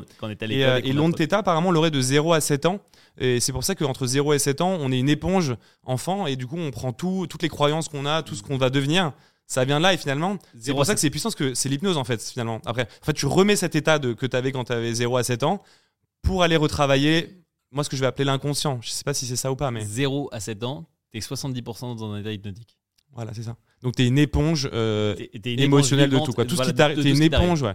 Et c'est pour ça que. pour, voilà, c'est pour ça que de- avec la, la psychologie, etc., tout, tout, se- ouais, dé- tout, se dé- découle ouais, de- tout va se jouer à ce moment-là. D'où les études de Freud sur les 0-4 ans, etc. T'as as, plein de Sa- choses qui en sortent. Sachant que j'ai une, j'ai une petite citation pour toi. On dit que 95% des comportements qu'on adopte sont inconscients et sont liés à notre passé. Et je pense que c'est- c'est lié à ça, le fait qu'on soit un peu en mode automatique. Et le fait de fumer, le fait d'avoir des problèmes de sommeil, bah, Ah c'est non. peut-être lié à notre enfance. Et le problème, c'est que on- on- comme ils sont inconscients et qu'ils sont liés à notre passé, pour les régler d'une certaine manière, tu obligé de revenir dans cet état. Et c'est pour ça que moi, euh, je trouve que One Leaf, c'est une super idée. Parce que justement, c'est le seul moyen. En fait, je vois pas d'autre moyen, moi, d'aller le régler, de revenir là où il y a l'ancrage et la source de, de, Ouais. de tes problèmes. Et c'est là où je te dis que le machine learning va nous aider parce qu'en fait, plus on connaîtra Andrea et plus on va réussir à faire quelque chose d'encore plus personnalisé. C'est ça. Euh, et tu vois, c'est où- en ça qu'il n'y a pas de limite dans ton projet. Parce que l'idée, après, si tu arrives avec la data et le machine learning, à t'adapter au programme que je préfère. C'est par exemple si je dis je préfère avoir 15 minutes à ce moment-là de l'heure de la journée, je sens qu'il y a plus d'impact sur moi au niveau du ressenti, Exactement. que tu captes ma donnée, que tu peux me faire un truc sur mesure et là idéal quoi, un programme ad- idéal. Exactement. Et, et surtout, tu as un potentiel de dingue parce que tu connais parfaitement la personne. Et donc, du coup, comme on crée, tu vois, aujourd'hui un programme tous les mois et demi, à la fin, tu auras, un peu comme Netflix, tu vois, Mm. tu auras une, une librairie de contenu qui sera tellement large que tu, tu vois, par exemple, là, on travaille sur les mots de crâne, les mots de dos, les sciatiques, etc. dingue. ouais. Et tu vois, les mots Et t'as pas de limite quoi. Mais alors justement, moi mon- ma question que j'avais pour aujourd'hui, parce que justement j'ai bien euh, creusé ce sujet-là aussi, c'est que pour moi c'est un projet qui va encore, enfin qui va plus loin que des problèmes spécifiques. Euh, en fait, euh, dans, ton, dans ton inconscient, tu vas avoir des problèmes qui vont peut-être rester, mais tu vas aussi, par exemple, avoir des croyances euh, que- qui peuvent naître à ce moment-là. Mm, mm. Et du coup, je me demandais si vous alliez aller sur ce terrain-là, par exemple, si tes parents de 0 à 7 ans, tu es dans une famille qui dit que gagner de l'argent, c'est pas bien ou l'argent, c'est mal. Concrètement, tu as beau lancer, être très intelligent et lancer toutes les boîtes, si tu crois que gagner de l'argent, c'est mal, ton inconscient va tout mettre en route pour ne pas en gagner. T'as raison. Euh, Est-ce que Wanli, vous avez prévu d'aller sur ce terrain-là, qui est un terrain de. De, de c'est l'infini, en fait, du coup, parce que les Ouais. croyances sont infinies. Honnêtement, je, je pense pas qu'on aura. Tu sais, c'est pour ça que je dis, c'est déjà très compliqué de craquer les équations sur nos marchés principaux. Et en fait, j'ai déjà envie qu'on le fasse très très bien sur nos marchés principaux. Réussir à faire, tu vois, y a un. Parce que ça demande d'être précis, finalement, pour que ça fonctionne. Et c'est pour Et ça que vous- sinon, vous vous Tu vois, nous, on se compare pas du tout à l'hypnothérapie. On fait de l'auto-hypnose, qui n'est pas le même protocole que l'hypnothérapie. Aller voir un psy et parler avec quelqu'un, ce n'est pas le même protocole que de faire de Ah ouais, bah non. l'auto-hypnose. tu vois. Non, parce que quand tu es en, en psychothérapie, d'ailleurs, t'es pas en, en état modifié, donc euh, t'es. Même état modifié ou pas, c'est que tu vois ce que tu viens de dire sur euh, connaître encore mieux Andrea, sur tout ce qui lui est arrivé entre 0 et 7 ans pour faire des liens logiques sur ce qui lui est arrivé et que en fait la personne comprenne. Je, je pense pas que la technologie permet de faire ça et d'ailleurs tu as peu d'apps dans le monde qui arrivent à faire ça à part le Ouais. faire en, en- en- Il y a une app qui est pas mal, je sais pas si vous êtes concurrent ou pas, je t'en avais parlé, qui s'appelle Deep Belief, qui vient des États-Unis, et qui a, je crois a- je sais pas s'il a été créé par lui ou pas, mais par Bruce Lipton, qui est un peu le, le, le, le, le mec le plus connu, on va dire, dans, dans ce domaine-là. Et, euh, et je trouvais ça intéressant. Alors, est-ce que ça marche ou pas Je sais pas. Mais c'est vrai qu'il y a une vague aussi qui vient des États-Unis de, du développement personnel, des affirmations positives, des suggestions, tu sais, des, des morning routines où tu te réveilles, tu, tu te dis tous les jours. euh, Ah, Euh. Mais- voilà. mais, mais casser les routines, tu peux en fait, tu vois, Mm. casser des croyances, tu vas pouvoir, mais, mais le faire Parce de que par la répétition, en fait, je trouve que dans ton projet, Oui, il y a, répétition. Bah, il y a il y a, il y a- y a- y a l'hypnose et il y a la répétition et en fait euh, même la répétition toute seule en fait fonctionnerait aussi sur beaucoup de sujets donc c'est un bon c'est un bon mélange je combat. trouve T'as t'as entièrement raison. Nous, on part du principe que justement, dans cette éducation du client dont on parlait tout à l'heure, la répétition est clé Mm. pour réussir à arriver à ton but. j'ai une, euh, une citation que j'ai préparée pour toi aujourd'hui juste je voulais te la, te la partager je- et savoir ce que ce que t'en penses parce que moi quand je l'ai lu je me suis dit putain c'est ouf c'est exactement ça c'est Mohamed Ali qui dit c'est la répétition d'affirmations qui mène à la croyance et ce que tu crois devient une conviction profonde les choses commencent alors à se réaliser Et moi, je crois beaucoup dans ça, c'est-à-dire que si tu, tu changes ton quotidien, là, je, je m'éloigne un peu du Mais sujet, non, je non, pense. Mais elle comme on parle de répétition. Ouais, c'est Mohamed Ali en plus, tu vois. Donc c'est là où tu te dis, ok, le mec, il pensait comme ça. C'est-à-dire qu'à mon avis, il était, dans- tu vois, lui, c'est l'esprit des les sportifs Performance. utilisent beaucoup ça à la performance. Alizé Cornel, Ils se répètent tous les jours. euh, je vais gagner, je vais être le champion, je vais être le numéro 1, etc. Ils sont, ils sont cet esprit-là. Ils, ils ancrent cette réalité avant même qu'elle arrive. Euh, ils appellent ça aussi loi d'attraction, etc. Mais du coup, j'englobe un peu tout ce dont on parle. Mais je trouve que ton modèle de répétition avec de l'hypnose, c'est aussi ça. Est-ce qu'il y a un petit peu de ça finalement Tu arrives à ancrer une réalité avant même qu'elle arrive en aidant les gens à arrêter de fumer, par exemple? Donc, euh, je pense que tu as, as pris le, sans doute le meilleur exemple qui est les sportifs, euh, qui eux ils appellent ça de la préparation. hein. Euh, Ouais. Mais en fait, c'est exactement ça. Ils se mettent dans un état d'esprit avant d'arriver sur le cours, et notamment les, C'est tennis, ça. et les tennisman. Ouais. En fait, dans tous les sports individualistes, très souvent, tu as des techniques de préparation. Et tu as plein de sportifs français Mm. tennisman, euh, je sais pas si j'ai le droit de les citer, Mm. mais du coup, qui utilisent l'auto-hypnose Et de, avant ouais, et plus en plus. Et de plus en Et, les- plus. et- et dans, les, dans les teams justement des tennisman et de grands sportifs, ils ont dans leur équipe une personne spécialisée là-dedans qui va aller travailler de l'hypnose, de les l'autosuggestion, de l'ancrage. Voilà. Ça rentre de plus en plus dans le sport aussi, donc ça montre aussi euh, le, le fonctionnement et le fait que tu es sur un vrai, un vrai marché, un vrai, euh, j'allais dire vrai business, mais en fait c'est c'est une, c'est une, une méthode en tout cas qui fonctionne, Total, ouais. mais, mais euh, avec un, un- un très gros marché. Mais tu vois, c'est marrant. Le seul, euh, pour te dire, le seul, la seule chose que tu n'as pas le droit de faire, si tu es schizophrène ou bipolaire, t'as pas le droit trop de faire de méditation Ok, ou, même d'hypnose. Je savais pas. Parce que tu vas créer un épisode en fait qui, est- qui est suivi. Ah oui, d'accord. Euh, Donc t'as pas le droit d'aller réveiller des, des choses qui peuvent être euh, suivies médicalement. Exactement. Et donc du coup, c'est des épisodes. Donc c'est donc c'est de l'audio. Et dans l'audio, c'est qu'est-ce qu'on entend? C'est des musiques? Tu C'est- aussi des voix. Donc Ashley, notre voice talent, euh, sur chaque sujet précis en fait. Ok. C'est des suggestions. C'est des suggestions. Ok. Donc, tu Et commences du coup, c'est assez proche de- des affirmations un peu positives. C'est assez, enfin, suggestion, affirmation. Tu commences par une induction qui te met justement dans l'état d'hypnose. À la suite s'ensuit une affirmation que tu vas Ok. retenir pendant toute la chose. Et nous, on te va te faire des suggestions sur un sujet précis. Et en fait, très clair. c'est exact, c'est hyper simple. Je crois qu'on a tout le monde a vécu ça quand t'as fait un truc de manière hyper concentrée, que t'étais mais Bien à sûr. fond dans le truc. Bah, t'as mieux fait les choses que quand t'es pas concentré. Et c'est- aussi bête que ça. Si tu, je te le dis, j'arrête la clope et je te le dis comme ça. Alors que si je me dis, ok, j'y passe 80% de mon temps et je me concentre à fond pour réussir à déloger ces croyances limitantes dont tu parles, Ouais. euh, pour réussir à passer à autre chose. Bah, en fait, ton cheminement, il est, il est beaucoup plus rapide, il est beaucoup plus efficace. Ça a été prouvé justement, le docteur Taton qui bosse avec nous, Mm. euh, euh, il a prouvé justement que les liens, alors là pour le coup on rentre dans la médecine, mais Ouais. je crois que les liens réceptifs entre l'exécutif control system et le intérieur singular cortex, donc le cortex intérieur cérébral, j'imagine Ouais. en français, qui s'éteint au même moment que la méditation. Mais l'hypnose, tu as cette partie-là de ton cerveau qui s'appelle l'exécutif control system, qui est un peu le cerveau du CEO, tu sais comme on l'appelle, Ouais. qui fait en fait qu'il y a un lien logique qui se passe avec les deux et qui va te faire prendre des décisions par rapport au but recherché. Ouais, ouais, très clair, très très clair. Et donc du coup, au niveau des, des croyances, euh, est-ce que tu, est-ce que tu penses que euh, fumer, vouloir perdre du poids, etc., ça peut potentiellement être lié à des croyances ou pas Après, genre, je vais peut-être répondre avant. Forcément oui, parce que tout ce qui t'arrive, c'est forcément lié à une croyance, vu que ton cerveau, son but, c'est de, de, de réaliser ce dont à quoi tu crois. Mais justement, est-ce que donc c'est lié à ça, tu penses, le fait de fumer? Et est-ce qu'en 21 jours, tu penses que c'est suffisant pour euh, arrêter? Et c'est pour ça qu'en fait, si tu veux, le, le 21 jours, c'est ce que je te disais sur les clients, il y en a plein qui l'utilisent tous les jours. Euh, et retiens un truc qui est important, c'est que euh, ce que me disait mon hypnothérapeute, qui était Mm. assez intéressant, fumer est un état d'hypnose. Tu es hypnotisé Bien par sûr. le fait de vouloir fumer. Donc ton cerveau se dit Ah, j'ai besoin d'une cigarette. Bien sûr. Donc tu remplaces cet état hypnotique par le fait de fumer par quelque chose d'autre. Et donc du coup, c'est aussi bête que ça en fait. Si tu arrives à, Nous, tu sais, il y a un- une grosse partie de One Leaf qui est du skill building. euh, qui est en fait qu'on te donne des mécanismes qui te permettent d'utiliser tous les jours ce que tu viens d'apprendre dans la session, dans ces suggestions ou dans les exercices qu'on te donne, que tu vas pouvoir réutiliser au quotidien. Donc c'est des exercices, tu vois, Headspace en fait beaucoup aussi. Euh, c'est c'est l'exercice qu'on te donne, tu vas pouvoir le répéter pour arrêter de fumer. Et en fait, on te donne plein d'exercices avec euh, Mm. ce qu'ils appellent les, Am- les- les Américains la Color Association, où tu vas faire une association de couleurs. Ok, ouais, super cerveau, intéressant. Tu vas faire plein de choses comme ça qui vont te permettre, à chaque fois Ouais. en fait que tu as envie de fumer, de faire les liens J'ai compris. Et c'est assez marrant, tu sais, nos clients, ils nous disent, c'est les 20 meilleures minutes de ma journée. Et c'est drôle, dans cette phrase, euh, quelque part, déjà, c'est génial pour nous, Ouais. mais ce qui est surtout à retenir, c'est qu'ils se rappellent beaucoup plus de ces 20 minutes que les 24 heures de temps qu'ils ont passé dans la journée. Pourquoi? Parce qu'au final, ils ont été tellement concentrés que l'exercice qu'on leur a appris à ce moment-là, Mm. ils vont le réutiliser à chaque fois qu'ils ont envie de fumer. Et du coup, au niveau des, des, des épisodes, euh, donc c'est donc des affirmations et c'est des, enfin des suggestions, pardon, je sais pas comment on peut appeler ça, et avec une musique. Est-ce qu'il y a une musique qui te met sur une fréquence spéciale pour Ouais. justement comment, comment ça s'appelle ça Comment ça fonctionne pour Bah, euh, arriver à cet état modifié? C'est des binaural. euh, c'est- Ok. en- Parce tu qu'il y a des fréquences il y a des de musique pour te. Exactement. Bah, c'est ce qu'on utilise.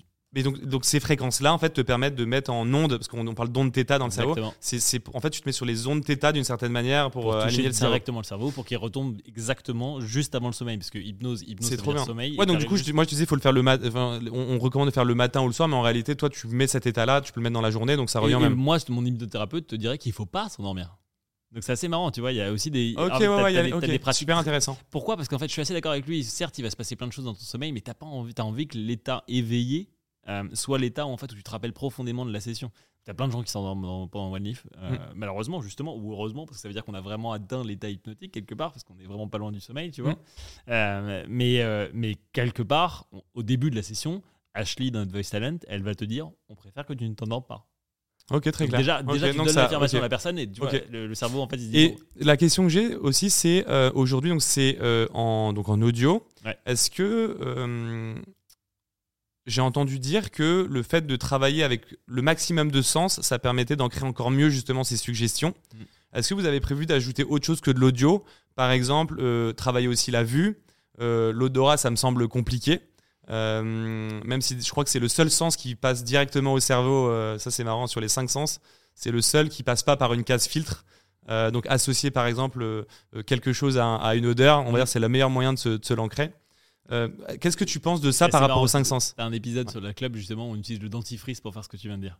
Ok, c'est que le- fou. Le, goût en fait de ton dentifrice le Ok, matin, c'est tu vas super l'assimiler à intéressant. la cigarette, tu vois. Ouais. Euh, Ouais, et les- donc les sens, je sais que donc du coup le, le- le- la suggestion ultime, c'est de l'ancrer avec cinq sens, plus une intention, plus du ressenti.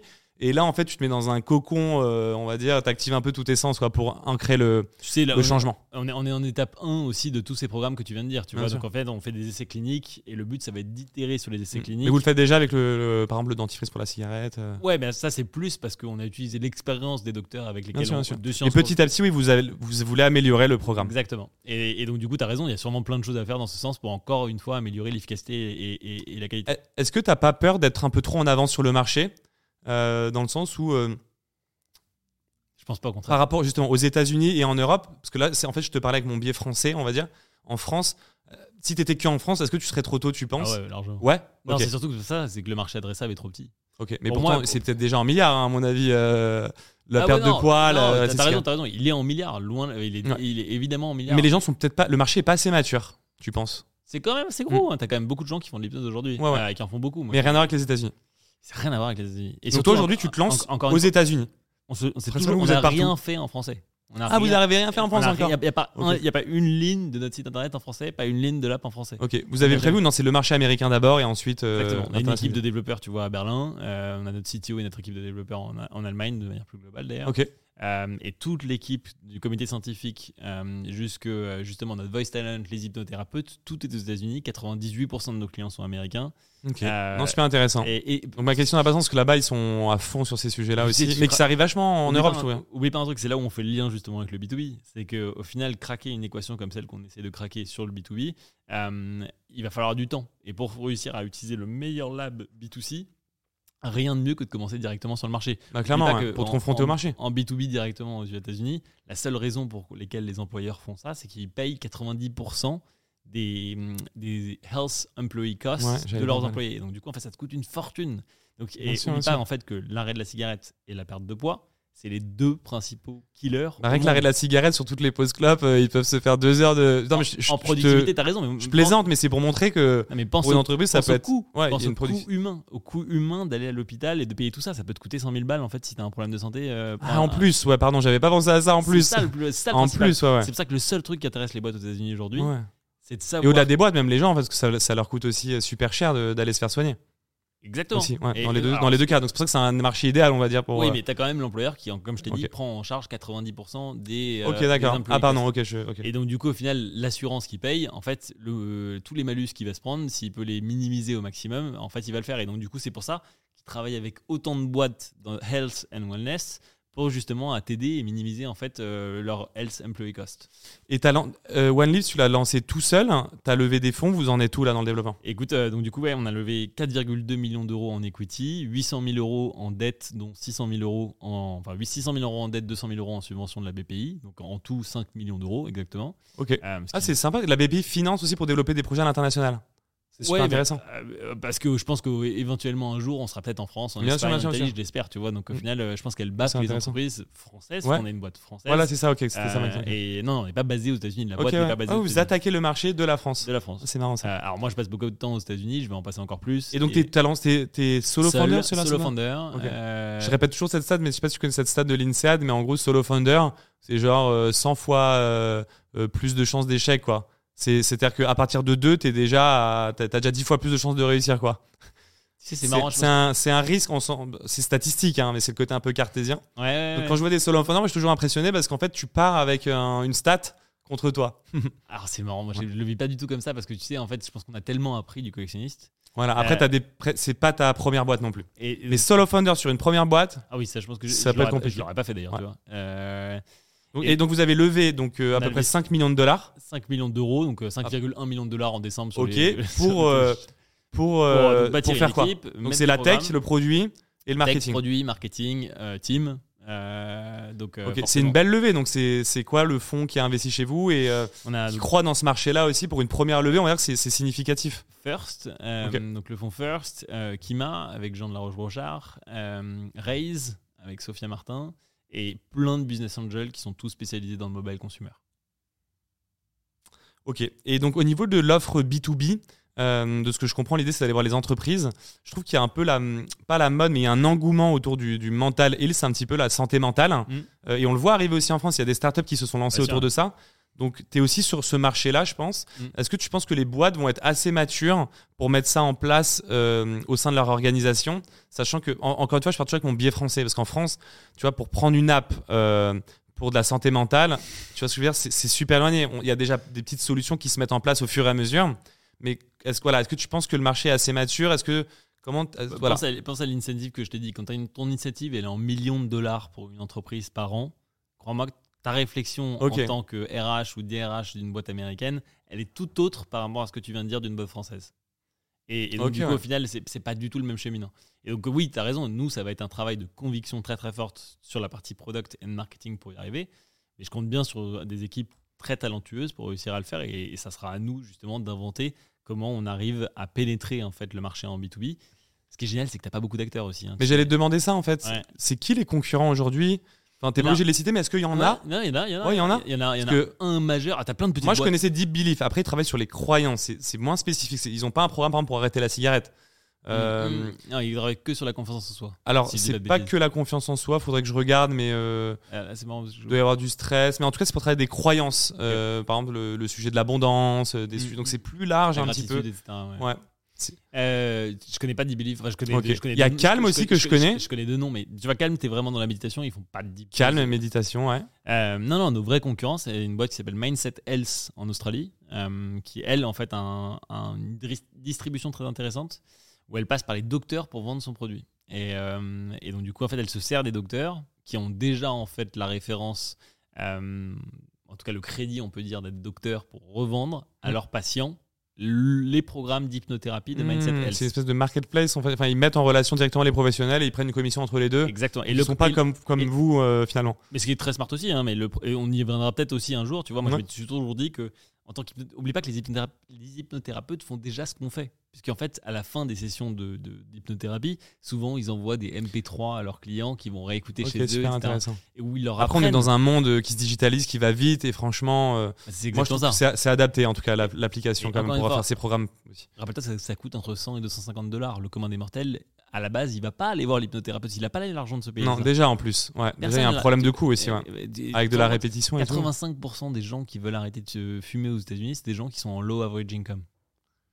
Comment tu fais pour avoir de la rétention sur le sur l'application, sachant que les programmes durent 21 jours? Par exemple, je fais un programme de 21 jours, j'arrête la cigarette. Est-ce que je vais revenir? On n'a pas que des programmes de 21 jours. pour comprendre hein, On euh, le on a des programmes de 21 jours sur lesquels en fait les gens, par exemple, tu vois, perdre de poids, on voit plein de- on a 40% de rétention à 30 jours, tu vois. Donc en fait, ils, ré- ils repeat Parce qu'ils repeat les. tout le temps. hum, Et en fait, tu es obligé de parce que réaxer. ouais, pour rester, t'es en obligé fait, d'intensifier aussi un petit peu les programmes. Mais ça, c'est comme dans tous les protocoles de wellness, que ce soit le yoga, que ce soit le, le breeze work dont tu parlais, donc euh, la sophrologie, euh, la méditation, la répétition, c'est la clé. Tu vois, en fait, quand tu regardes d'ailleurs en neuroscience euh, sur le, la sophrologie, Mm. l'impact que tu as sur 4 semaines sur ton rythme cardiaque, si tu le fais pas tous les jours, même la méditation, il se passe pas grand chose. Mm. Alors que si tu le fais tous les jours, tu as un impact. En fait, il y a un truc qui revient toujours, c'est la répétition dans tous les programmes, non? Je sais pas, mais c'est le seul moyen d'acter des changements. Et, tu vois, le stress, c'est peut-être le meilleur exemple. Ou le sleep, en fait, tu vas pas faire des insomnies tous les soirs, mais tu vas peut-être en faire, euh, je sais pas, moi ça m'est arrivé Bien sûr, bien sûr. par exemple, tu vois.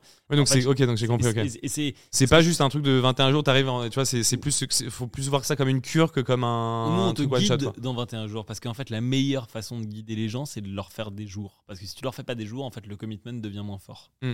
Euh, mais tu les guides à faire ça et en fait, tu verras très vite qu'en fait, ils vont adorer pour ceux qui adorent le protocole et ils vont revenir tout seuls sur plein d'autres programmes qui sont disponibles. Et comme notre business model, c'est 68 dollars par an pour avoir accès à tous les programmes, bah en fait, il va la personne va pouvoir se balader directement de programme en programme.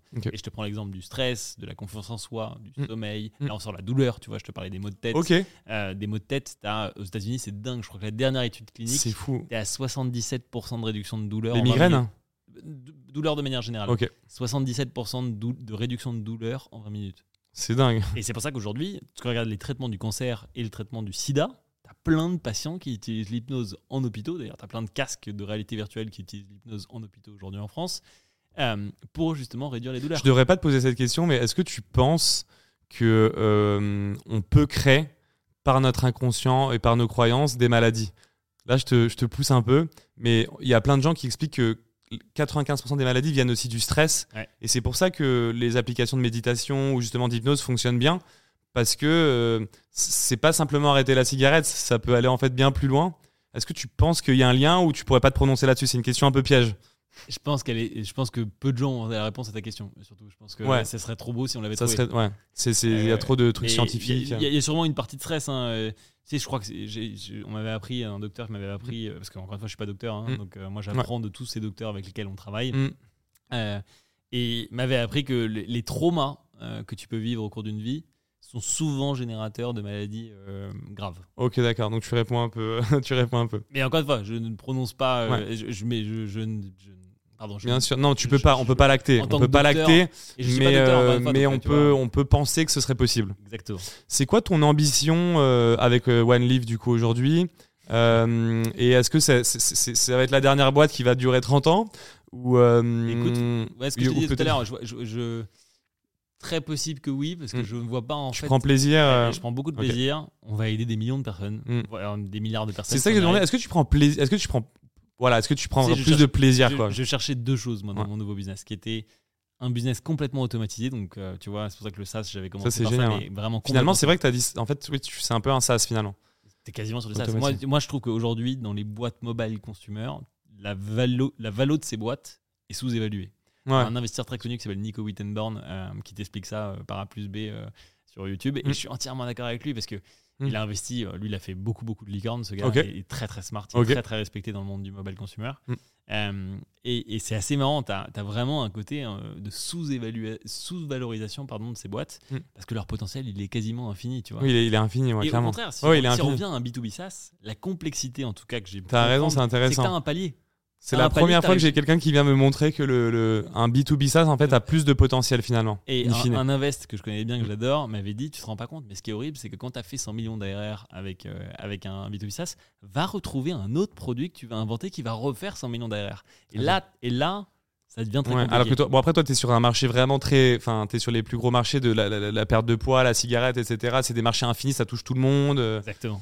Donc du coup, le- ok, donc tu prends plaisir, il y a une ambition. Donc, C'est quoi donc, le- donc, donc, juste pour finir, tu avais Ouais. vraiment donc, cette partie business model qui est, je pense, hyper intéressante. Et tu Ouais. vois, j'avais vraiment envie de me dire, OK, on a un truc scalable mondial rapide euh, qui permet de prendre beaucoup, beaucoup de parts de marché et de créer une très grosse boîte très Ouais. rapidement. Et la deuxième partie, c'est le purpose de te dire, OK, qu'est-ce que tu vas raconter à tes enfants euh, comme boîte que tu as créé dans ta vie je suis très fier d'avoir créé le collectionniste. J'avais vraiment envie de me dire, ok, on Et c'est ça que j'allais dire, c'est une grande, c'est une immense fierté parce qu'en tant qu'entrepreneur, quand on rajoute une brique où on aide les gens, je dirais que c'est le, le niveau ultime de l'entrepreneuriat, tu vois. C'est un peu le dernier graal parce que tu fais à la fois Tu te rends pas compte les messages. business de- et en plus de ça, tu aides.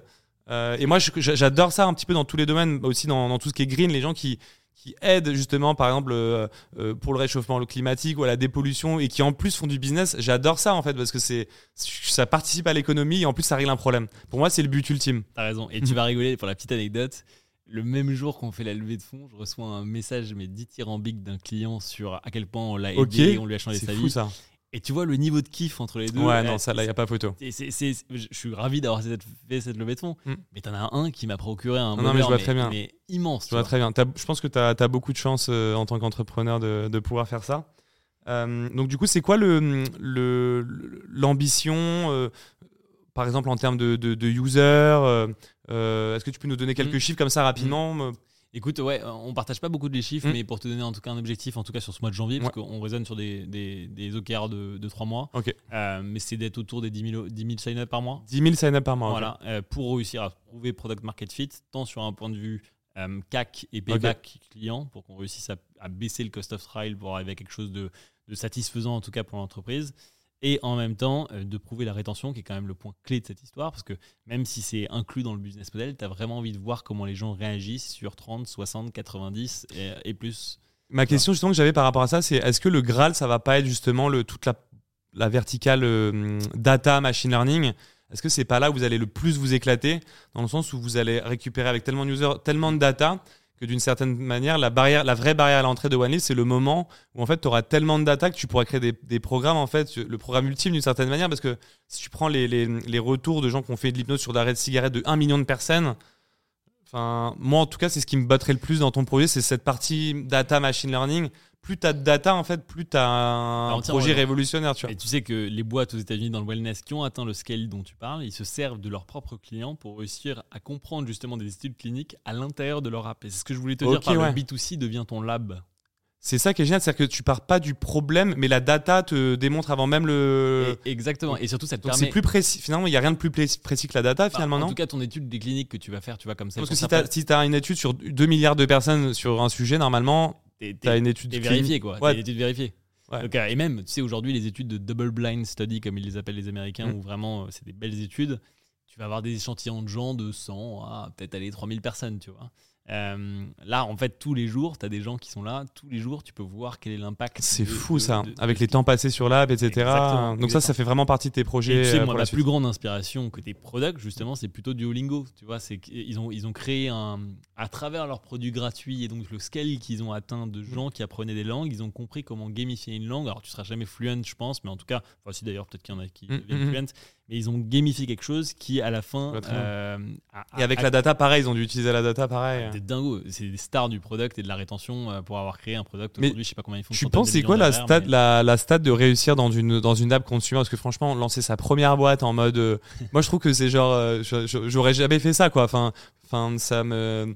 Ça me fait peur dans le sens Pourquoi où c'est c'est bah, en première boîte comme ça, c'est- c'est c'est pas ton cas, mais euh, enfin, j'investis aussi un petit peu parfois. Si demain quelqu'un vient me voir sur une première boîte avec un, un, dans OneLeaf truc consumer, dans OneLib, ouais, parce que c'est un projet qui me passionne. euh.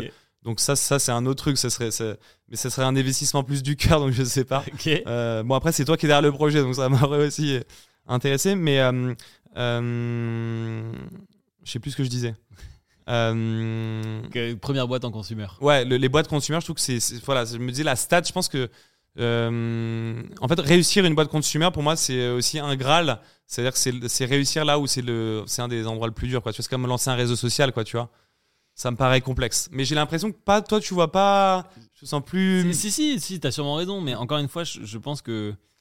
Euh, tu sais, quand, t'es- quand je pense pas être le, le- le plus mauvais en marketing, et je pense que j'aime beaucoup ça. Mm. Et je pense que du coup, en fait, trouver un marketing mix sur chaque équation. euh, Ok. T'as toujours une équation marketing qui marche, et en plus, elle devient toujours meilleure avec le temps. Quand je regarde les chiffres du collectionniste, notre CAC, il était à, je crois, 2300 Ouais. balles la première année. Aujourd'hui, on est à, je peux pas dire les chiffres, Ouais, mais en tout cas, bien plus bas que ça. ça c'est dingue ce qui s'est Euh, passé sur euh, le collectionniste Et, et donc, du coup, c'est la même chose pour toutes les boîtes. Tu vois, en fait, il faut que tu apprennes le plus vite possible.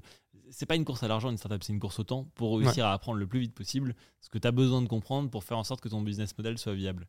Avec ton ROS qui soit le, le- le- le plus important possible. Bien sûr, bien sûr. Et je pense que ça, ça demande Oui, de l'ingéniosité oui, et de la créativité je pour réussir d'accord. à le faire. Mais c'est exactement comme une boîte B2B à la Je fin. suis, je suis Tu auras le d'accord. même problème, tu auras les mêmes problématiques, tu devrais avoir une équipe de sales qui appellent tout le temps, qui font du démarchage. Oui, il faut des- faire du volume pour du consumer, c'est ça le truc aussi, parce que tu as des paniers moyens qui sont beaucoup Ouais, plus alors, faibles. ça- Donc toucher beaucoup de monde avec les sujets de rétention, etc. Tu te retrouves dans des équations plus complexes, je trouve. Je suis pas d'accord Mm. parce qu'au contraire, si tu arrives à prouver que ton produit a de la valeur et que les gens l'aiment, les courbes, quand tu regardes des boîtes consumer que je suis et que beaucoup de gens m'ont appris en fait de leurs courbes pour voir ce qui se passe en termes de MRR et de RR, tu te rends compte qu'en fait, si tu as réussi à créer un produit digne de ce nom, tes courbes, elles explosent. Ce que tu verras jamais. Tu vois, moi, je, je peux pas la citer, mais je connais une boîte. Ils, ont, ils étaient à 500 000 d'ARR euh, en, en- au mois de novembre. Ils sont à 2,5 millions trois mois plus tard. Trois mois plus tard. C'est impressionnant. Va, va trouver un truc comme ça, ça n'existe pas, tu vois. Ouais, avec des courbes de croissance comme ça, ça n'existe pas. Mais c'est juste que ta probabilité d'y arriver, je trouve, est, est complexe. Bah pas si c'est justement tu sais en tant qu'entrepreneur tu as envie de te rassurer par rapport à la taille de tes marchés et c'est en fait moi je m'attaque pas à des trucs je j'ai pas essayé de faire des tu vois un truc euh, en me disant ok je vais faire Mm. une social app que peut-être les étudiants vont utiliser tu vois Euh, là on est sur des marchés porteurs on a notre client moyen qui a entre 30 jusqu'à euh, 65 ans donc ils ont tous du pognon Euh, sur Mm. des marchés porteurs euh, sur tous des marchés comme tu l'as compris en centaines de milliards je suis pas trop inquiet en fait Ouais, si ouais, tu veux de la réussite du projet quoi. Euh, et on le voit aujourd'hui, tu vois, on a des clients tous les jours et plein de clients, et donc du coup, au final, je me dis, bon, bah, en fait, ça ne va Mm. faire que grandir, et ça ne fait Mm. que grandir tous les mois. Vraiment, c'était plus du networking et networking. après tu. En fait, si tu veux, il y avait une énorme frustration il y a donc euh, 10 ans de ça à San Francisco, qui est que tu allais dans des, dans des événements qui avaient un but précis à chaque fois. Et on avait vraiment envie de créer en fait un centre pour les entrepreneurs où ils se sentent bien, ils peuvent parler de leur projet euh, sans justement devoir avoir un cadre euh, qui soit. Je vais inviter Peter Thiel à écouter une conférence, tu vois. Euh, et donc du coup au final c'était vraiment ce qu'on faisait. On faisait dans les galeries d'art Mhm. avec des concerts à l'intérieur et en fait d'une manière hyper conviviale. Et tu t'es fait un énorme réseau. t'avais ce les géants de la Silicon Valley, et t'avais les petits de la Silicon Valley, qui étaient vraiment tout le monde se réunissait à ce même endroit. Et j'avais la chance de travailler avec euh, Edouard, un de mes très bons amis, qui était le roi du networking et qui avait réussi à faire un réseau de dingue. Et on, administrait ça avec deux autres copains. Ouais. C'était assez marrant. Et en fait, ça a vite pris, puisque en fait, t'avais des villes partout dans le monde qui voulaient créer C'est la dingue, même chose. Ouais. Euh, et on s'est retrouvé vraiment avec euh, ouais, 50 bénévoles actifs euh, dans le monde qui travaillaient là-dessus. Et, et c'était assez marrant. Il y a même eu une question, tu vois, à ce moment-là, qui était vraiment bon, bah, en fait, on avait tous les jeudis du mois entre 5000 et 7000 entrepreneurs qui se réunissaient dans le monde. Et là, en fait, ton business model peut devenir un peu ce que ouais. tu veux parce que tu peux, Bah ouais. tu peux leur vendre plein de Ça existe d'ailleurs des clubs euh, d'entrepreneurs où tu payes un, un membership. euh, Exactement. Ok. Tu as, plein de façons, je pense, de rentabiliser. un- Ouais, ouais. Dès que tu as un réseau, de toute façon. euh, euh, Surtout d'entrepreneurs en plus. Donc tu peux faire des clubs deals pour l'investissement. Enfin, tu peux un peu tout faire. Exactement. Donc, euh, donc ça c'était assez marrant, c'était donc du coup euh, la fin de mes études on va dire. Mm. Euh, et en même temps c'est assez drôle, tu vois, j'étais vraiment à l'intersection entre le luxe et le web et j'étais toujours persuadé qu'il y avait vraiment quelque chose à créer entre les deux et qu'il y avait peu de boîtes qui finalement s'étaient développées entre les deux. Et j'ai commencé à travailler pour une start-up à Paris euh, pendant ouais, 7-8 mois qui s'appelait Gemio, qui est toujours connu, hein, qui fait Ok. des, des bijoux ici. Euh, Ouais. Et qui était un modèle intéressant parce que tu avais un panier moyen hyper élevé. Mm. t'avais C'est une super réussite ça. Je crois que c'est Pauline Legnaud, c'est possible, Pauline, ouais. Pas de stock, pas de gestion de stock, euh, et, en- et surtout en fait un- des marchés qui sont quand même très porteurs. La même boîte aux États-Unis faisait déjà, euh, je crois, 70 millions à l'époque. Donc t'avais, Tu faisais quoi là-bas? Tu les aidais à faire quoi? On était une toute petite équipe, Ouais. on était sur une table comme celle-là. Euh, la boîte était microscopique, euh, et moi je travaillais directement avec le fondateur et je les aidais principalement sur le digital marketing. Et en même temps, j'ai aidé le fondateur à faire sa première levée de fonds. On avait partagé sur le T'as reçu la première levée de Gemio du coup. Alors attends, moi j'ai rien fait, hein, c'est eux qui ont tout fait, mais, si tu veux, là à ce 21 moment-là, en ans, tout j'ai appris énormément de choses Ouais. euh, de justement ce que c'était de lever avec. euh, je crois que c'était Alven, ouais, à l'époque, qui avait investi. Euh, et donc du coup, j'avais participé, si tu veux, pendant six mois à toutes les, tout le, le- le spectre de ce que peut être qu'une levée de fonds et auquel je ne connaissais absolument rien. Mm. Donc c'était assez passionnant. Et à la suite de ça, euh, en même temps de ça, pardon, moi j'avais créé en fait un webzine qui s'appelait Lux Actu, qui était le premier en fait webzine sur du luxe et le digital. C'est bien ce que je disais, t'as lancé plein de trucs du coup. euh. un peu, ouais. Ouais. Et, et du coup, on était arrivé à. Franchement, on avait une belle croissance. euh, un webzine sur, le, sur le, la verticale du luxe. mais on- où on utilisait les social media comme le principal moteur de notre croissance. Et si tu veux, on faisait un million d'impressions par semaine sur les social media. Ok, vous utilisiez quoi? Que des Les pages Facebook? Que des photos. En fait, on se servait de photos atypiques du luxe, donc de tous les produits les plus dingues du monde, euh, où on avait en fait. À l'intérieur du webzine, on avait fait une, un, un catalogue exhaustif de tous les produits du luxe, des mondes jusqu'au jet, jusqu'au yacht, où en fait tu voyais toutes les informations des produits en temps réel avec leur prix accurate. Je sais pas si tu vois, il y avait tellement de gens qui allaient sur le guide des mondes. Ah, c'est génial, je pouvais savoir le prix de n'importe quel euh, quel objet de luxe, parce que c'est vrai que ça avait toujours la curiosité quand tu vois des énormes Exactement. montres Surtout, tu te vidéos. avec le plus beau site du monde. Ouais, ouais. T'as vraiment beaucoup, beaucoup de produits. Attends, de- donc c'était un site internet et votre visibilité était sur les réseaux sociaux ou vous étiez 100% réseaux sociaux? On était, on est, non, non, on était. Il y avait un site internet qui s'appelait luxactu.com, Ok, qui était le webzine que j'ai transformé dans justement un catalogue de produits.